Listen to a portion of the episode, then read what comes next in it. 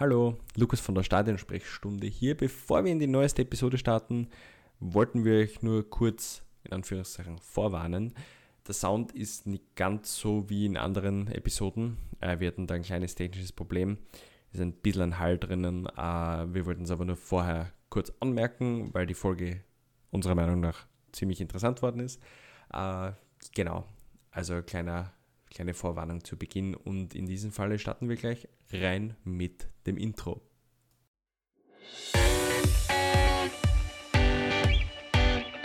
Die Stadionsprechstunde, der Podcast von zwölftermann.at.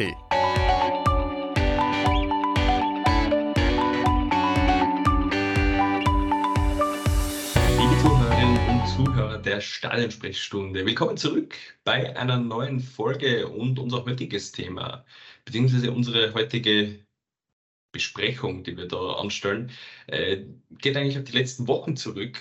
Und zwar, wir blicken nach Australien und nach Neuseeland, nämlich die Frauenfußball-WM hat stattgefunden und hat jetzt vor kurzem ihr, ja, sage ich mal schon, sehr großes Ende gefunden mit dem WM-Finale zwischen Spanien und England, das Spanien gewonnen hat.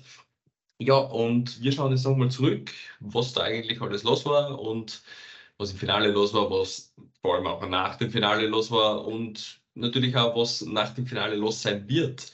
Und wir, das bin ich, Lukas Lorber und, also eigentlich wisst, wisst ihr es ja schon, wenn ich sage, wir reden über den Frauenfußball, weil da haben wir den besten Experten Österreichs, glaube ich, der uns immer wieder zur Seite steht und das ist der wunderbare Philipp Eitzinger. Phil, vielen Dank für deine Zeit.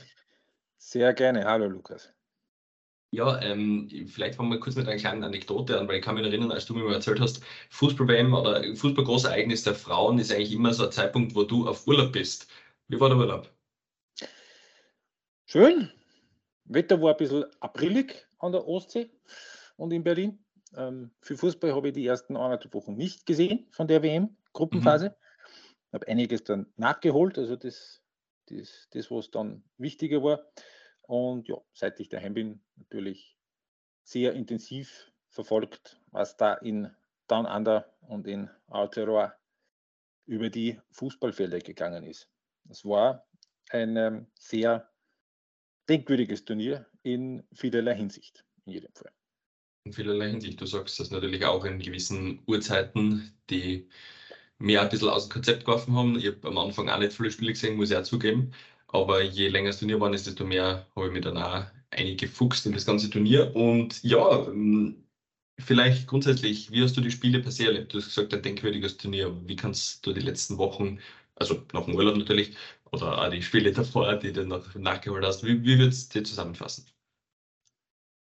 Tatsächlich ist es meines Erachtens so, dass wahrscheinlich gar nicht so sehr die die Spiele an sich das sind, was, was das Turnier ausgemacht haben, sondern die, die Momente, die, die Personen, die, die Teams, die Überraschungen, einfach auch die ganze Dramaturgie, die sie über das, über das Turnier aufgebaut hat. Und was gerade jetzt natürlich heutzutage besonders wichtig ist, dass es sehr viel gegeben hat, was TikTokable war, wenn man das so sagen kann, einfach für die, für die Generation, die, die, die jetzt dann auch nachwächst, und das hat auch der ORF jetzt auch bekannt gegeben, dass äh, das Publikum bei der, bei der WM, bei den Übertragungen überwiegend auf der jungen Seite war.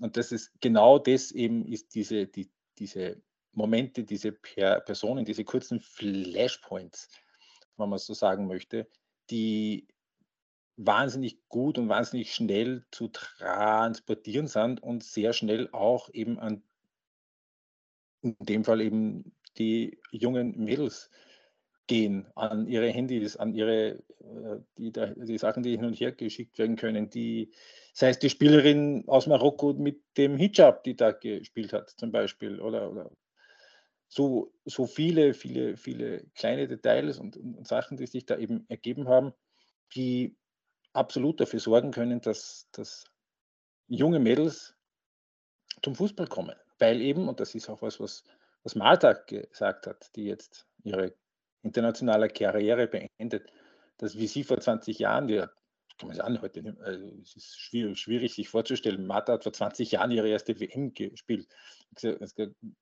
Es gab keine weiblichen Vorbilder, weil einfach der Frauenfußball de facto in der Öffentlichkeit nicht stattgefunden hat. Und jetzt gibt es aber so viele auch weibliche Vorbilder für die jungen Mädels. Und das ist, glaube ich, womöglich eher sogar der Punkt, wo dieses Turnier eine große nachhaltige Wirkung hat, weil was die Details angeht, so wer ist jetzt gut, wer ist jetzt weniger gut, wer hat eine star starke Phase, wer entwickelt sich nach vorne, wer entwickelt sich zurück, wie sind so die Hackordnungen, das sind Sachen, die hast du bei jedem Turnier, egal ob da jetzt viele Leute zuschauen oder nicht. Also das hast du, keine Ahnung, bei der WM 1995 in Schweden natürlich genauso gehabt wie jetzt, aber diese, diese, diese breite Resonanz und diese, diese flächendeckende Präsenz der WM, das ist was, was, was sehr, sehr wichtig ist für den, für, für den Sport als Ganzes. Aber natürlich auch bis zu einem gewissen Grad Risiko, weil, ja, wenn, wenn das Scheinwerferlicht aus ist, dann sind in vielen Ecken der Frauenfußballwelt womöglich wieder genau die Umstände und die Zustände, zum Teil äh, schwerstens unhaltbar, die äh, in den letzten vier Wochen fünf Wochen stark, äh, stark thematisiert worden sind und dann aber nicht mehr so in der Öffentlichkeit stehen. Großereignis strahlt immer groß aus. Ähm, deswegen Großereignis wahrscheinlich auch. Und dann natürlich der Faktor, dass halt viele Nationen zusammenkommen. Ich würde es auch noch kurz Revue passieren lassen. Ich glaube, jeder Kontinent oder jedes, jedes Region der Welt hat irgendwie eine Mannschaft gehabt, wo man sich irgendwie verbunden fühlen können oder wo man zumindest irgendeinen, irgendeinen Punkt gehabt hat, wo man sagt, cool, super, toll, lässig, äh, taugt mir. Und das ist natürlich das Schöne, aber wie du sagst, Großereignis, ähm, wenn es danach nicht, nicht mehr strahlt, das hat man ähm, Beispiel jetzt äh, unter anderem WM in Brasilien, äh, also jetzt die quasi die Männer-WM, die Stadien, die, die da waren und die Stadien, wie sie jetzt ausschauen und wie sie quasi ähm, hergerichtet worden sind, kaum in Benutzung etc. und so weiter. Ähm, ist natürlich, ist natürlich dann auch die Thematik, das ist natürlich jetzt einfach der wirtschaftliche Faktor und, das, äh, die, und die Thematik mit, wie nutze ich die Infrastruktur, die ich dafür hergerichtet und aufgebaut habe. Aber da ist es ja doch irgendwas Nachhaltiges im Sinne von vom Sportlichen und auch breitensporttechnisch dementsprechend vermutlich. Ja, und auch vor allem kommt dazu in Australien und Neuseeland, die Stadien waren alle schon da. Da ist nichts zum Neubauen gewesen. Und ich glaube jetzt nicht, dass das irgendjemanden gestört hat, dass das jetzt nicht neue UFOs sind, die da in die, in die, in die Prärie gepflanzt worden sind. Gott sei Dank sind nicht extra neue UFOs gebaut worden, die dann irgendwie am besten wieder abgebaut werden. Soll es auch geben. Hallo ähm, Innsbruck. also, wie du sagst, es hat einfach in dem Fall schon alles gegeben und es war auch, hat ja trotzdem funktioniert. Also die Stadien waren dort, also das Finale, im Finale war das Stadion danach äh, zum Bersten gefüllt. Also so ist, so ist jedes, Spiel im jedes Spiel im Stadium Australia war ähm, bis auf den letzten Platz gefüllt. Auslastung der Stadien in Australien war irgendwo bei 94, 95 Prozent. Würde man sie in anderen äh, Wettbewerben wünschen, zur Auslastung. Ja. Allein Katar Neues, vielleicht. In Neuseeland waren es 75 Prozent. Das lag dann vor allem daran, dass die beiden kleinen Venues äh, in Hamilton und vor allem in Dunedin, die dann halt wirklich schon schwerstens in der Provinz sind, Mhm. Ähm, zum Teil aus, also Dunedin, da passen glaube ich irgendwie so 27.000 rein. Äh, die waren nur zweimal fünfstellig und das eine Mal war, wie Neuseeland dort gespielt hat. Okay, ja. Das war zum Teil sehr leer. Das war aber auch zu erwarten, weil ich meine, Dunedin ist so groß wie Innsbruck, ist die zweitgrößte Stadt auf der Südinsel und die Südinsel als solches ist schon dünn besiedelt. Also das mhm. war fast zu erwarten, aber ich fand es trotz alledem sehr charmant, dass man so weit in den Süden runtergekommen ist und dass dann wirklich auch diese Region ein paar Spiele bekommen hat und eben auch ein Spiel der brasilianischen Mannschaft bekommen hat. Auf alle Fälle. Uh, ja, wie du sagst, ist schon ein schöner Einstieg eigentlich prinzipiell in das Thema, die zwischenmenschliche Wirkung oder vielleicht die Imagewirkung, die es da gegeben hat.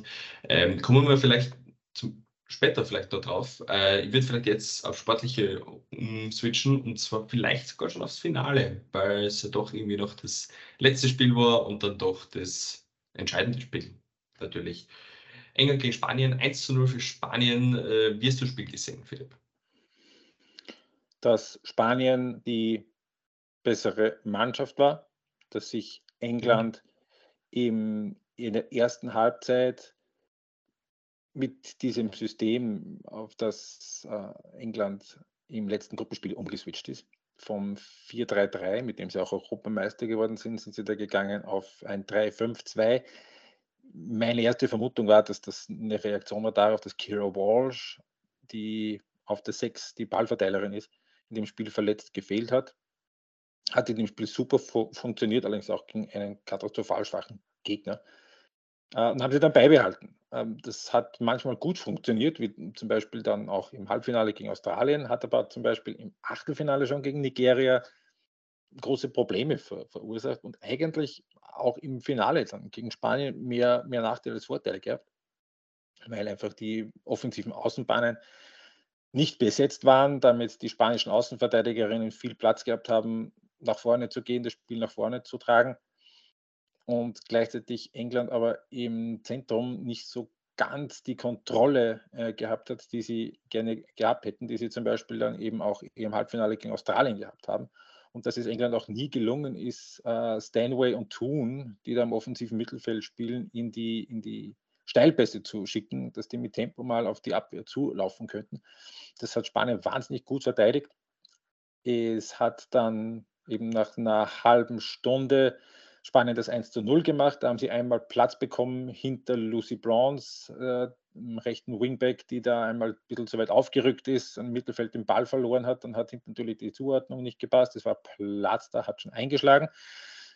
Und in der zweiten Halbzeit hat es dann eine Systemumstellung gegeben auf äh, 4-2-3-1. Da waren ja die offensiven Außenbahnen besetzt. Hat sich England dann noch viel besser in der gegnerischen Hälfte festsetzen können, hat dann auch die, die spanischen Außenverteidigerin besser äh, kontrolliert bekommen, haben es aber eigentlich nie wirklich geschafft, wirklich sowas wie Torgefahr auszustrahlen. Man hat auch nie, bis auf natürlich den Elfmeter, der dann in der 70. Minute äh, der Schwachsinn, das, der Elfmeter für Spanien. Haben, also, also England so. hat auf jeden Fall nie wirklich den, äh, den Eindruck gemacht, dass die da jetzt wirklich wirklich jetzt äh, dramatisch äh, gefährlich werden. Letzten zehn Minuten, Viertelstunde ist der Millie Bright, die Verteidigerin, nach vorne, nach vorne gegangen, eine Sturmspitze gespielt, genauso übrigens wie letztes Jahr im Viertelfinale gegen Spanien bei der EM.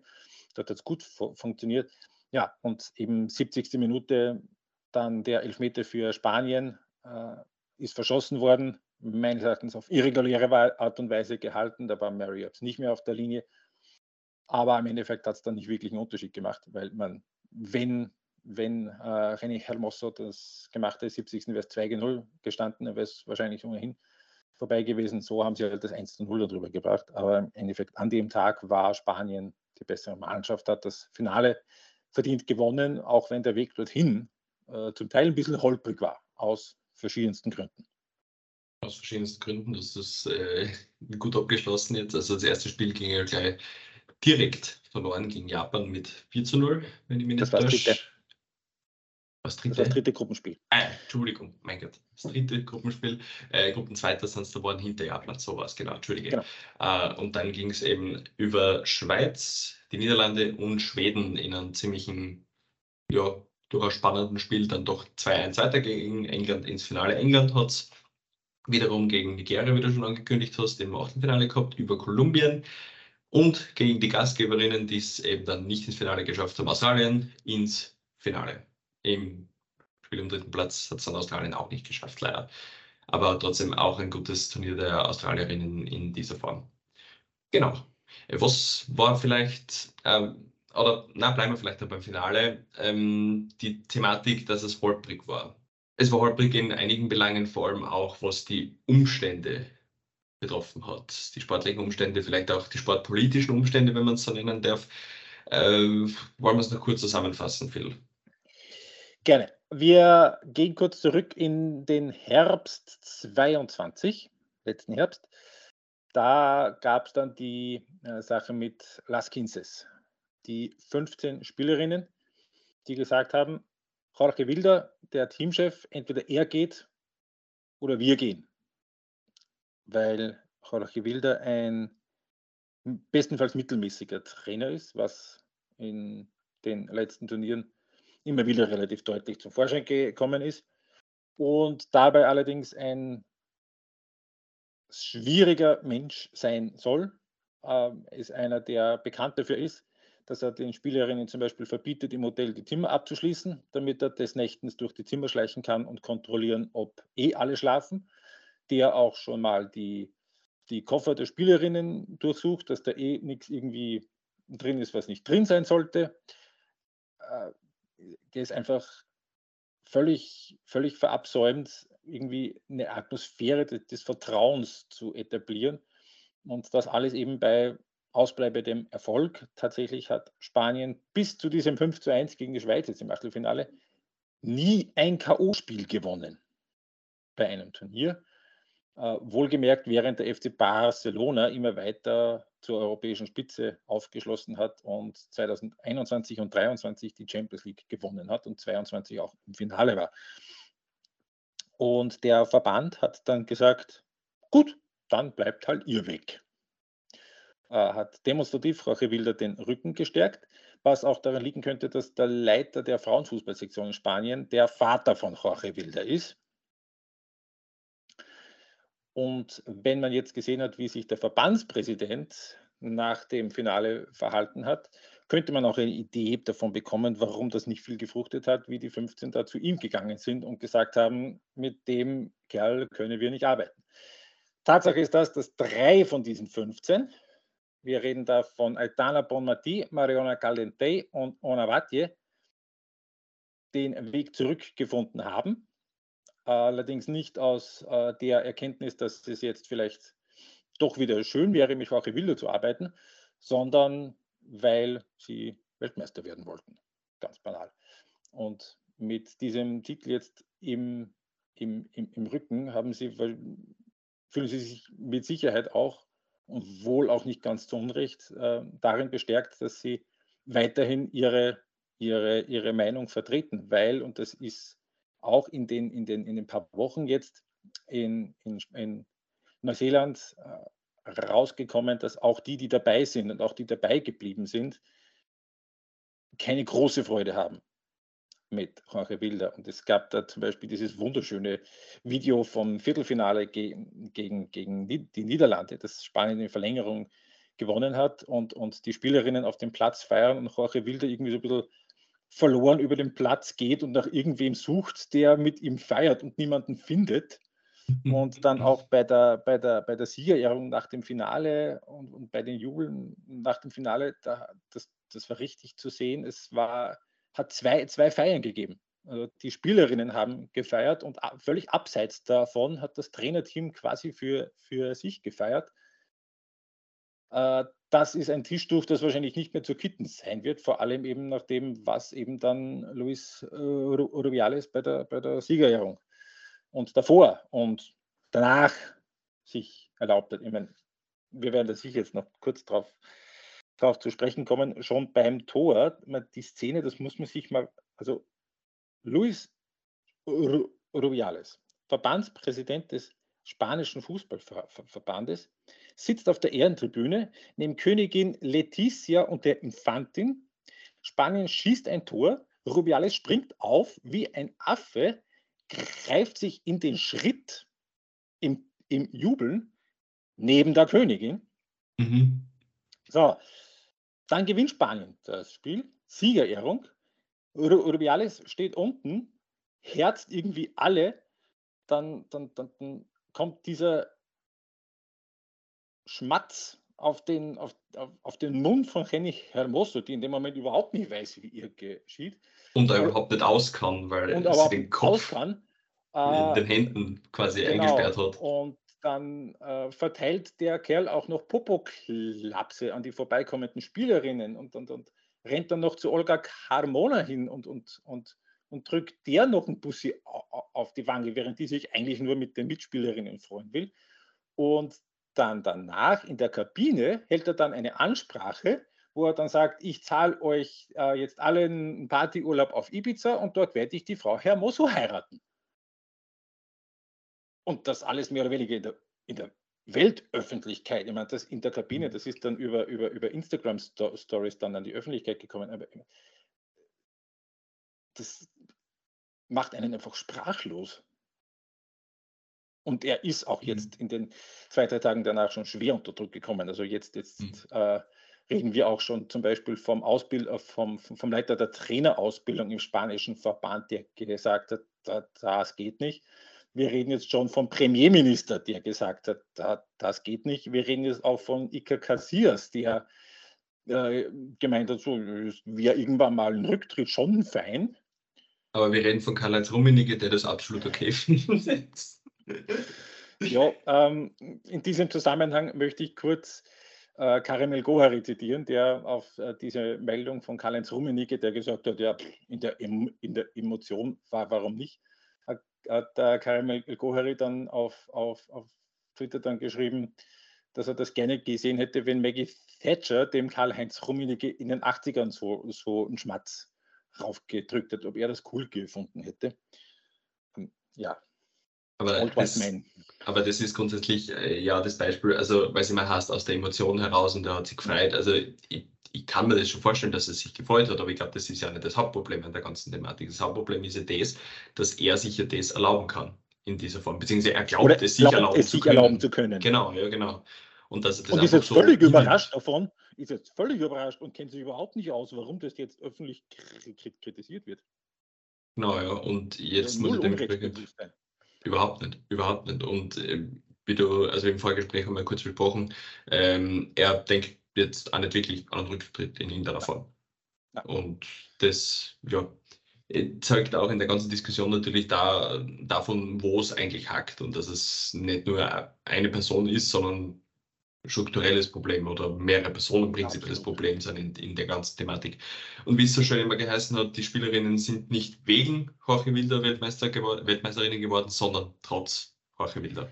Und dann kommt noch dazu, dass Spanien, und das darf man auf keinen Fall vergessen, 2015 schon mal eine, eine ähnliche Sache hatte. Äh, die haben 2015, Ignacio Carrera hieß damals der Trainer, also ein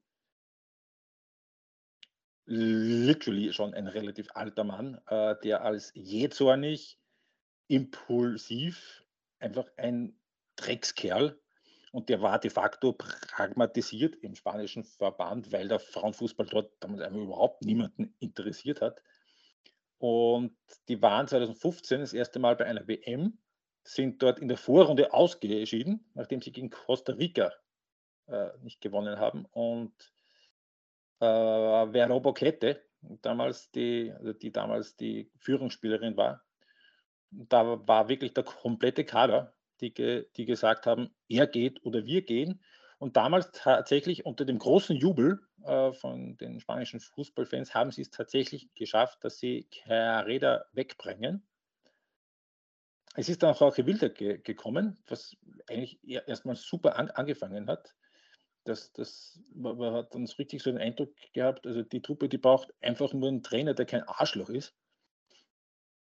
Ja, ähm, Jorge Wilder hat sich dann zu einem eben solchen offenkundig entwickelt. Und Vero Boquete war damals auch so ein bisschen das Bauernopfer. Die hat nämlich dann keine Rolle mehr gespielt, aber sie hat halt mehr, mehr oder weniger, she, she took the fall for the team.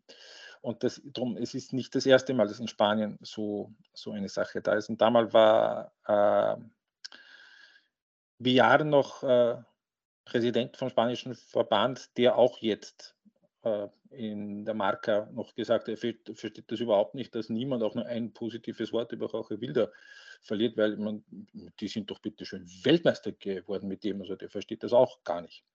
Ja, spanischer Verband, eine eigene Sache. Grundsätzlich kann man es vielleicht ja sogar auf, auf äh, dementsprechend größere Ebenen anheben. Ähm, ich kann mich an die Pressekonferenz im Zuge der WM von Herrn Infantino erinnern, äh, wo er behauptet hat, dass die Frauen ja eh die Männer überzeugen können, äh, quasi diese offenen Türen, die ja eh offen sind, quasi einzurennen, so in der Form. Also, naja, man geht immer nur davon aus, dass in, äh, ja, die Hierarchien in dieser Form alt sind und dementsprechend hierarchisch sehr steil und dass diese auch natürlich männlich sind. Und das über das, über das geht nichts, sagen wir mal. Laut. Egal wem, egal ob es jetzt äh, Verbandspräsident, Trainer oder eben der FIFA-Präsident ist. in der Wortwahl per se kriegt man schon mit, wo die Wertigkeiten liegen. Ja, und dann eben auch die Sache mit den nicht ausgezahlten Prämien in Nigeria ähm, wo die FIFA dann ges gesagt hat, also wo die FIFA dann mehr oder weniger dem so halb entschuldigend ge gesagt hat, ja, also wir können nicht mehr tun, als die Prämien den Verbänden geben, damit die sie an die, an die Spielerinnen auszahlen, wenn der Verband da nichts tut. Und da haben wir keine Handhabe. Ja. Hm. Halt, ja. Äh. Äh. Verantwortungsschieberei in der Form und leider eben ein System, das. Ist genau ja, das. Es ist ein, ein System des sich gegenseitig Helfens. Exakt. Ja, ähm, Kommen wir vielleicht wieder zum sportlichen Film, was sagst Gerne. Sehr gerne. ist vielleicht weniger emotional. ähm, kommen wir vielleicht zu dem Thema zurück, Überraschungen. Äh, jeder mag Überraschungen bei einem großen Ereignis. Es gibt quasi fast immer eine, egal wann es ist. Äh, was war für dich die positivste Überraschung bei dieser WM? Die positivste Überraschung war, dass tatsächlich es drei afrikanische Mannschaften ins Achtelfinale geschafft haben nämlich auch durchaus auf Kosten von größeren. Also Nigeria hat den Olympiasieger eliminiert, Kanada, indem Nigeria nämlich Australien besiegt hat. Das war so dann der Punkt, der, der äh, Nigeria dann auch in der Ausgangslage schon vor, vor, vor Kanada gebracht hat. Dann Marokko die gegen Deutschland weitergekommen sind, wo sie gegen Deutschland 0 zu 6 verloren haben, aber dann gegen Kolumbien gewonnen, gegen Südafrika gewonnen. Und gerade bei Marokko freut mich das richtig, weil das so der eine Verband ist in Afrika, der den Frauenfußball wirklich richtig ernst nimmt, der seit zwei, drei Jahren richtig Geld reinsteckt, der richtig in investiert, der die Infrastruktur den Frauen zur Verfügung stellt und die letztes Jahr beim Afrika Cup auch die Leute richtig mitgenommen haben. Also da waren 50.000 Leute in den Stadien, wenn Marokko da gespielt hat. Das habe ich richtig cool gefunden, dass ich die dann eben auch gleich bei der WM-Premiere mit einem Einzug ins Achtelfinale dann belohnen. Und natürlich Südafrika, die ich schon 2019 und 2018 beim Afrika Cup für die definitiv am besten gecoachte Mannschaft des, des Turniers gehalten habe, die tatsächlich wirklich nicht mehr als zwei, drei wirklich gute Spielerinnen haben, aber wo man dann wirklich sieht, was man mit, mit, mit intelligentem Coaching alles anstellen kann und, und mit einer Mannschaft, wo wirklich jeder genau weiß, was, was, was zu tun ist.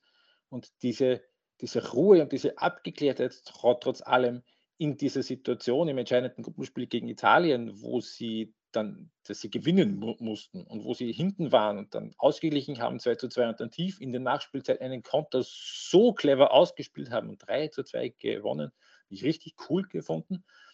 Und äh, auch eine Überraschung natürlich war Jamaika, dass die nämlich Brasilien eliminiert haben. Also es ist Brasilien kein Team aus dem echten Favoritenkreis, also viel weiter als, als Viertelfinale wäre es für Brasilien sicher nicht gegangen. Aber dass Jamaika, die vor zwei Jahren, äh, die vor vier Jahren noch vier Gegentore, äh, elf Gegentore bekommen haben und zwischendurch das Programm am Zusperren war, die ein Fundraiser gebraucht haben von der Mama von einer Mittelfeldspielerin, damit die Reise überhaupt hinhaut nach Down Under, dass die in vier Spielen ein einziges Gegentor äh, äh, kassieren und nee, in vier Spielen zwar nur ein Tor schießen, aber 0-0 gegen Frankreich spielen.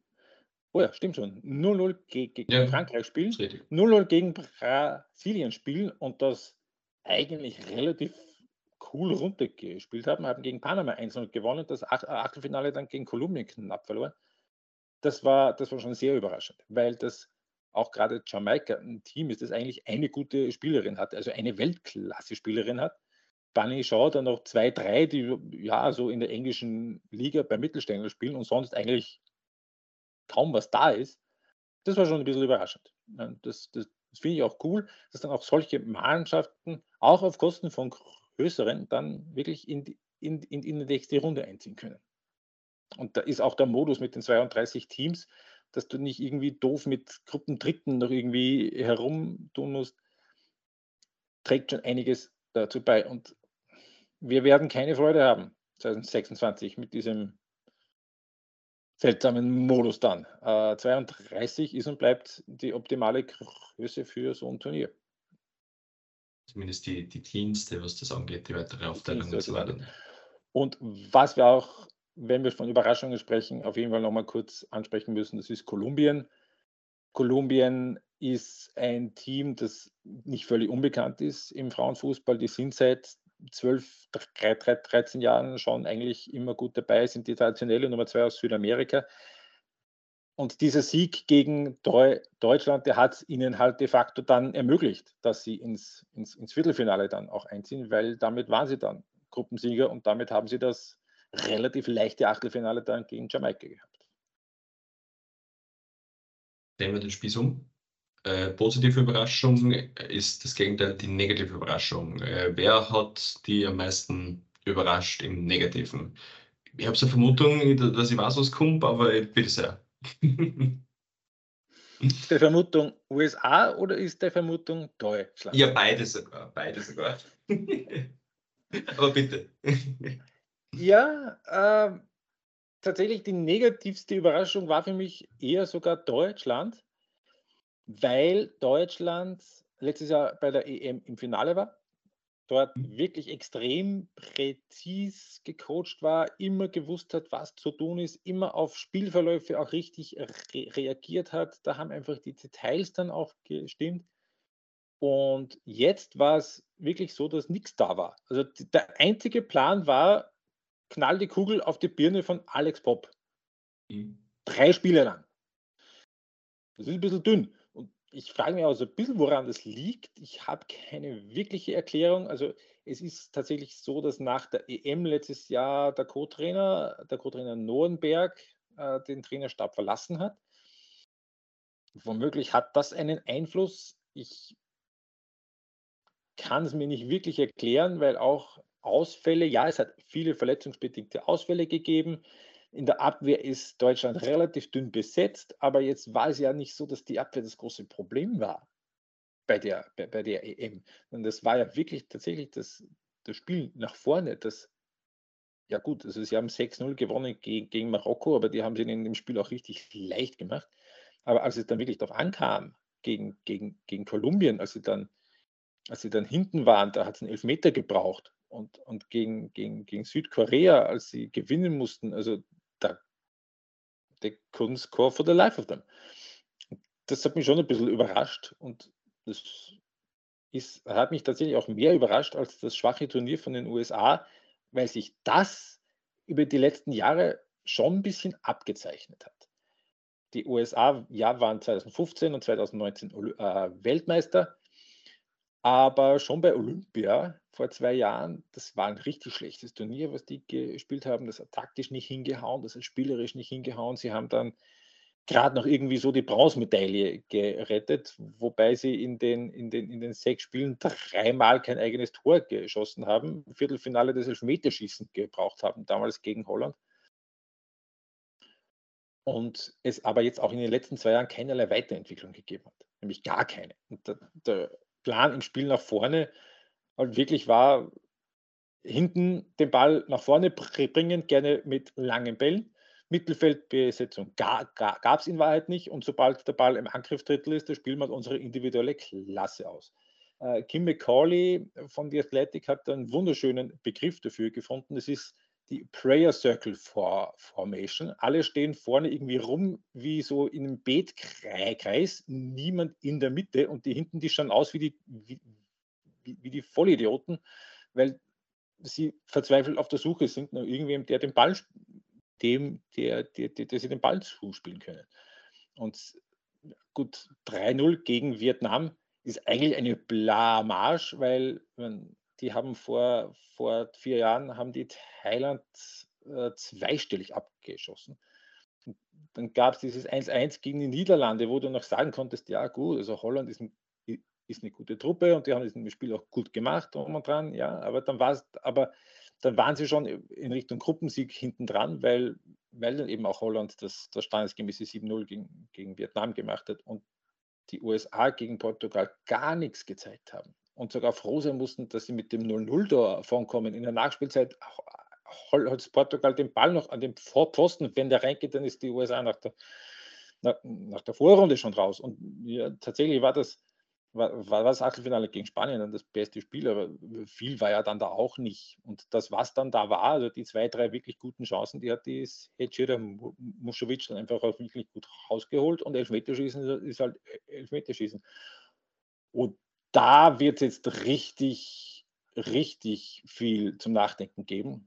Und ich bin mir aber nicht sicher, ob sie das wirklich schon so verinnerlicht haben, dass einfach Europa aufgeholt hat dass sie diesen Unique Selling. Point, den sie immer hatten mit der überlegenen Physis, dass der einfach nicht mehr da ist, dass die anderen jetzt auch richtig intensiv spielen können und dazu aber die anderen eine Idee haben, die die Amerikanerinnen nicht haben. Nächstes Jahr ist, ist, ist Olympia. Es ist nicht viel Zeit. Das sind, ja, was sind es, vier oder fünf Länderspielfenster für einen neuen Teamchef, der noch nicht feststeht, der wahrscheinlich auch beim ersten Länderspieltermin im September noch nicht feststeht. Das wird spannend. Man muss sagen, ähm, es so viele europäische Mannschaften sind ja bei Olympia dann auch nicht dabei. Ich glaube, wie viele sind es? Drei? Drei. Drei, Drei, Drei genau. Ja. Hm. Frankreich als Gastgeber plus zwei. Gut, äh, wahrscheinlich, also je nachdem, wir sind dann halt dann die dabei, die sich qualifizieren und in weiterer Folge dann die Besten, sprich es ist jetzt wurscht, ob man dann nur drei hat oder vielleicht fünf oder was auch immer. Aber ja, stimmt, es ist auf alle Fälle spannend und Olympia ist, wie du sagst, nicht mehr weit weg. Ich glaube, du hast im Achtelfinale gegen Spanien, du hast Schweden gemeint, oder? Schweden. Schweden, ja, voll. Achtelfinale okay. Spanien war vor vier Jahren. Ja, voll. Okay, na, mir ist vorkommen, du hast Spanien gesagt. Deswegen. Ja, aber ja, ja, du, Schweden, Schweden auf jeden Fall. Ja. Okay, ja. Ja, ähm, ich würde ihn auf eine Runde ähm, wäre, wäre Fahrradkette, liebe Grüße an Lothar Matthäus mitnehmen. Und zwar, jetzt nehmen wir mal, mal an, dass Österreich gegen Schottland gewonnen hätte und in der weiteren Folge Schott, äh, Schottlands Österreich gegen Irland gewonnen hätte.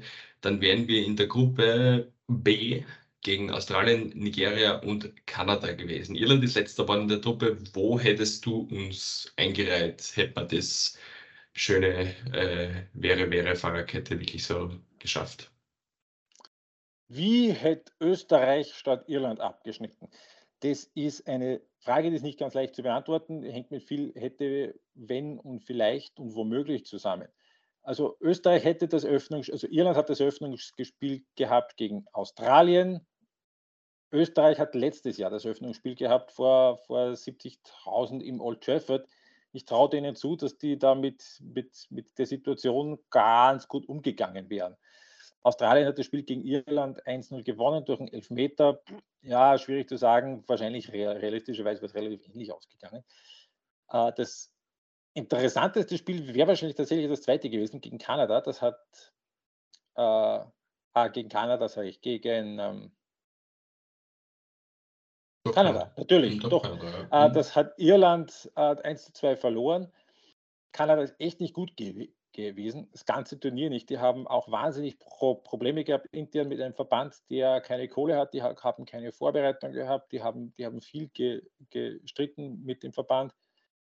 Da, da hätte ich Österreich wirklich was, was zu, zugetraut. Also Irland hat das Spiel knapp dann verloren. Also das hätte ich absolut für möglich gehalten, dass Österreich da zumindest einen Punkt holt.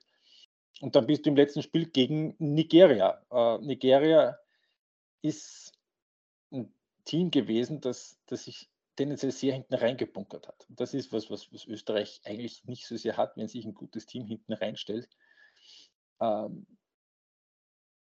Österreich hat auch zweimal gegen Nigeria schon gespielt. Die beiden Spiele, die kannst du eigentlich nicht wirklich hernehmen. Das eine war 2011, da war Österreich noch weit weg von dem, was Österreich jetzt ist. Das waren 1-1 in der WM-Vorbereitung für Nigeria.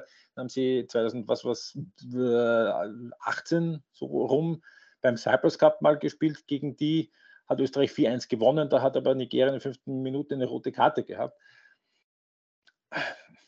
Ja, es kommt halt viel darauf an, wie die, wie die Konstellation gewesen wäre. Ich halte es nicht für sehr wahrscheinlich, aber durchaus für möglich, dass Österreich womöglich sogar irgendwie als Zweiter dann reingerutscht wäre ins Achtelfinale. Wahrscheinlich eher nicht. Im Achtelfinale wäre es dann gegen England wahrscheinlich vorbei gewesen. Ähm, Irland hat keine schlechte Figur abgegeben. Äh, eine schlechtere Figur hätte Österreich sicher nicht abgegeben. Okay. Ja, England, wie du sagst, wäre vermutlich schwierig gewesen. Ich muss ja, also kleiner Side-Fact, ich bin ja immer so leicht zu erwischen mit Football is coming home. Äh, egal, was für ein großes Ereignis das ist. Das heißt, es wundert mich seit Jahren, dass der Football nicht homekommt. Aber ja, äh, wie du sagst, das wäre wahrscheinlich ziemlich schwierig gewesen, dass ich gegen England, dass man, dass Österreich gegen England besteht. Aber vielen Dank, dass du dich auf das Gedankenspiel eingelassen hast. Äh, ist immer wieder schön, äh, das so durchzudenken, beziehungsweise den Österreich zu Gemeinde zu kriegen, weil wir sind ja ein österreichischer Podcast mit Fokus auf Nationalteam und äh, den ÖFB, von dem her vielen Dank dafür, Philipp. Äh, gerne und machen wir die Hitten voll. Machen wir die Hitten voll.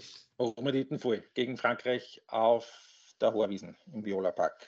Immer wieder, immer wieder auf alle Fälle. Aber vielleicht nur kurz zum Abschluss, äh, zwecks dem Image-Thema, das wir eigentlich am Anfang schon aufgerissen ja. haben. Jetzt hört man, jetzt sieht man, jetzt liest man, jetzt ist es überall quasi wieder so, ja, man muss dranbleiben, man muss dranbleiben, man muss dranbleiben. Ähm, ich habe das hier schon seit, weiß ich nicht, wie vielen Jahren, nach jedem Großereignis immer wieder, dass man dranbleiben muss und es ist ja auch richtig. Aber wie, wie lange muss man noch dranbleiben, damit man nicht dranbleiben muss? Das hört nie auf. Das hört nie auf, oder? Da, das, das ist aber ein Thema, das ist nicht nur auf den Frauenfußball. Beschränkt. Das ist eigentlich ein Thema, das in jedem Sport so ist, der nicht der Männerfußball ist. Es ist völlig egal, ob wir da jetzt von Handball reden oder von Basketball reden oder von. Es ist alles, was nicht Männerfußball ist, hat den Fokus bei, bei solchen Turnieren erinnert die, wie es war vor, wie, wie lange war das her, die Handball-EM in Österreich, was war das, 2010, 2011? Wo auf Super gern geschaut. Super gern geschaut. Genau, absolut. Wo auf einmal eine riesen Euphorie da war über das äh, Handball-Nationalteam, die super Turnier gespielt haben, gut abgeschnitten haben und auch seither bei zwei von drei Turnieren immer im Jänner irgendwie dabei sind. Mal besser, mal, mal weniger. Aber eine tatsächliche Auswirkung auf den Alltag des, des Handballs in Österreich in dem Fall hat es nicht gegeben. In Hart und in Krems waren vorher die Leute äh, und in Bregenz und da waren es nachher auch und keine Ahnung, in Linz waren es vorher nicht und da waren es nachher auch nicht. Das sind, und mit West-Wien ist sogar ein Verein weniger geworden. Der Meister ist im Übrigen. Der Meister ist, das stimmt, natürlich. Ja, das so sagen. Also, der, das darf man nicht vergessen. Und, und, und das ist natürlich einfach, weil, weil diese, diese gigantische Maschinerie Männerfußball einfach alles so erdrückt und alles viel mehr erdrückt, als das vor 20, 30 Jahren der Fall war. Da hat es dann eben einfach auch den Platz irgendwo noch gegeben für andere Sachen, die gibt es jetzt nicht mehr. Und darum sind eigentlich wirklich alle Sportarten, die haben halt diesen Fokuspunkt von von den Großturnieren oder meinetwegen von Olympischen Spielen. Und da kannst du noch so viel sagen, es muss dranbleiben. Aber äh, ich erinnere mich an Thomas Zajak, der 2016 in Rio die einzige österreichische Medaille gemacht hat, gemeinsam mit der Tanja Frank im Segeln war das, in, bei den Olympischen Spielen, der auch zwei Jahre später gesagt hat, nicht ein einziger Sponsor hat er neu da, da, dazu bekommen. Da, da, kannst du noch so viel versuchen, dranbleiben. Und ja, man, ich mache mir um den Frauenfußball gerade in Europa überhaupt keine Sorgen, weil die Champions League, das war, das, das, das, das hat einfach, einfach so einen Schub noch gegeben. Das hat den Frauenfußball in Europa, der eh schon de facto gemeinsam mit Amerika der Führende war, einfach nochmal so einen Schub versetzt. Und zwar so einen, dass, dass der Fußball jetzt in Europa da ist mhm. und, und die Nummer eins ist. Und die Amerikaner rüberschauen, nicht mehr wir nach Amerika schauen, was die in der NWSL machen. Äh, ich mache mir auch nicht wirklich Sorgen um den Frauenfußball in Österreich. Natürlich wäre es schön gewesen, wenn wir da jetzt dabei gewesen wären. Aber man, die, die, die, die Einschaltquoten am ORF waren jetzt auch ohne Österreich recht vernünftig für das, was es war. Ich meine, natürlich waren die Anstoßzeiten aus europäischer Sicht AKs. Äh, aber mhm. die Marktanteile waren absolut in Ordnung. Für das es, es war, wir reden von 3, 13 Prozent Marktanteil, relativ konstant eigentlich. Das ist, wie gesagt, natürlich am Vormittag schauen weniger Leute fern als, als, als am Abend, aber 13 Prozent Marktanteil hat der ORF auch bei den Europacup-Spielen von der Austria gehabt. Also schon nicht so schlecht. Und, aber natürlich, man, der Alltag in der, in, in der österreichischen Liga, der wird sich durch die WM jetzt weder zum Positiven noch zum Negativen wenden. Natürlich kann man sagen, bleib dran, aber meine, was heißt das? Mhm. Meine, was auch dazu kommt, ist, dass die FIFA per se auch gesehen hat, dass da Geld drin steckt und dass ja. das äh, per se ja mit einem positiven Ergebnis eigentlich abgeschlossen. Also zumindest. Ähm, genau, äh, so Überschuss von 150 Millionen hat es geheißen. So irgendwie, was jetzt nicht nichts ist. Also das ist schon eine eigentlich ordentliche Summe und das ist auch vom Standing her nicht, also nicht unwesentlich, ja, sage ich mal. Das ist, das, ist, das, das ist richtig wichtig, weil, weil es war ja immer so, dass, dass die FIFA alles was nicht Männer-WM war, äh, durch die Einnahmen aus der Männer-WM querfinanziert hat. Und dass das jetzt bei den Frauen nicht mal mehr ein Nullsummenspiel ist, sondern da sogar ein Gewinn dann rausschaut. Das, das, das ist schon, das ist womöglich vielleicht sogar die eigentliche Zeitenwende. Weil mhm. Die mediale Aufmerksamkeit, ja, man, natürlich, es ist Fußball. Äh, zeitgleich rennt, äh, spielt die österreichische Frauen-Eishockey-Nationalmannschaft in der BWM. Das interessiert niemanden. Medial, das kommt gar nicht vor. Das, das schaut sich auch auf ORF Sport Plus dann keiner. Ich weiß, ehrlich gesagt, ich weiß gar nicht, ob die es übertragen. Aber da, das ist halt der Vorteil, den der Fußball hat, weil er der Fußball ist. Mhm. Und darum hat, ist das beim Frauenfußball mittlerweile tatsächlich, ist in gewissem Grad Jammern auf hohem Niveau. Ich meine, grundsätzlich ist natürlich schon die Frage, ähm, Fußballer, also wenn wir jetzt wieder den Geschlechtervergleich anstellen, ja, aber ähm, Fußballer, die in der Landesliga Fußball spielen oder in der Regionalliga Fußball spielen oder sonst wo Fußball spielen, die kennen sie oft mit dem Geld, das sie für Spielen kriegen. Äh, dementsprechend, wenn sie ja. studieren, beispielsweise das halt finanzieren. Also das ist überhaupt kein Problem. Und ne, also bei den Damen in der ersten Liga, bei das, das den, ist halt dann doch.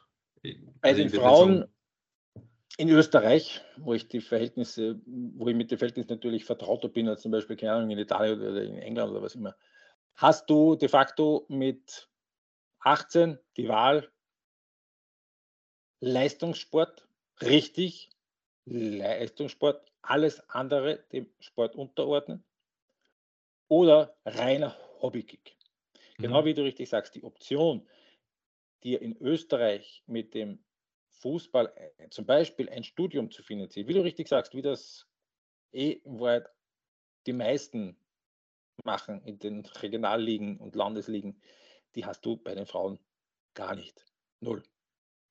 Und äh, das, das, ist eben diese, diese, dieses, die, dieser Unterschied, der die Persönlichkeiten, die im Frauenfußball unterwegs sind, oft zu viel interessanteren Persönlichkeiten macht, als es bei den Männern der Fall ist, was auch ein großer Grund ist, warum ich da in der Materie wahnsinnig gern drin bin, weil es einfach oft wahnsinnig interessante Persönlichkeiten sind.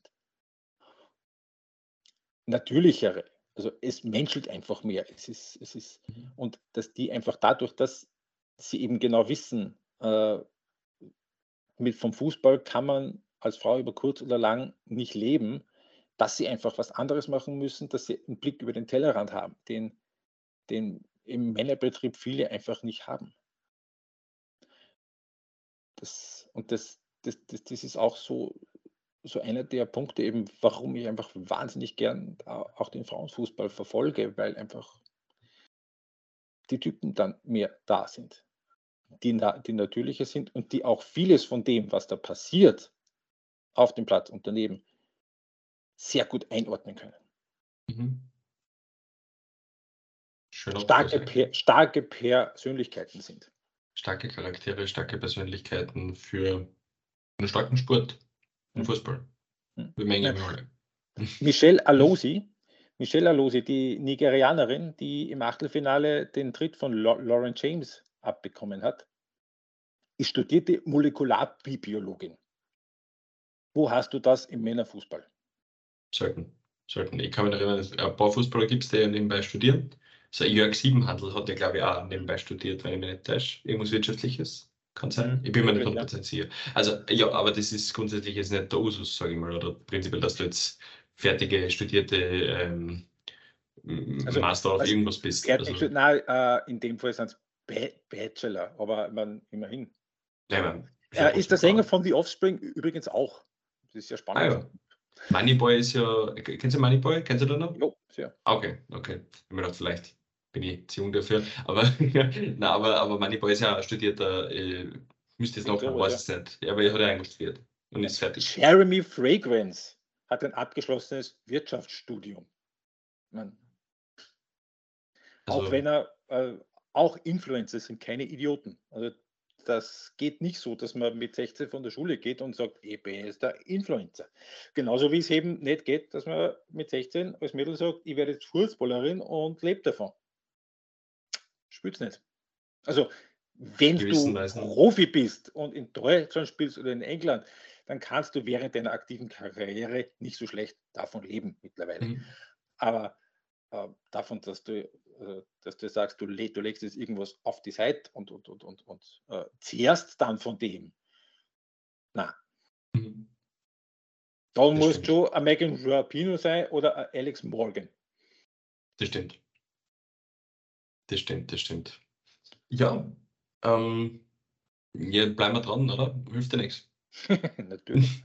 wir bleiben Nations dran. League im Herbst. Nations League im Herbst und ich schätze, da werden wir uns wieder treffen. Ich hoffe es zumindest. Wäre schön. Ich habe ich hab vor, dass ich mir das Frankreich-Spiel im Austria-Stadion auf jeden Fall anschaue. Ja. Okay. Arbeit. Ja, dann, dann können wir uns wieder zusammenreden. Das wäre schön. Das ist aufgrund Bill? der geografischen Distanz ja nicht ganz leicht als einer, der dann in Linz lebt und das Spiel ja unter der Woche ist. Bestimmt. Du bist in Linz, ich bin in Graz. Irgendwie mhm. ist das als. Wir müssen halt dranbleiben. Wir müssen dranbleiben. Das dranbleiben. So ist es. Viel, vielen, vielen Dank für deine Zeit, ja. für das nette Gespräch, für deine Expertise und ja, vielen Dank auch an euch, liebe Zuhörerinnen und Zuhörer, dass ihr dran geblieben seid.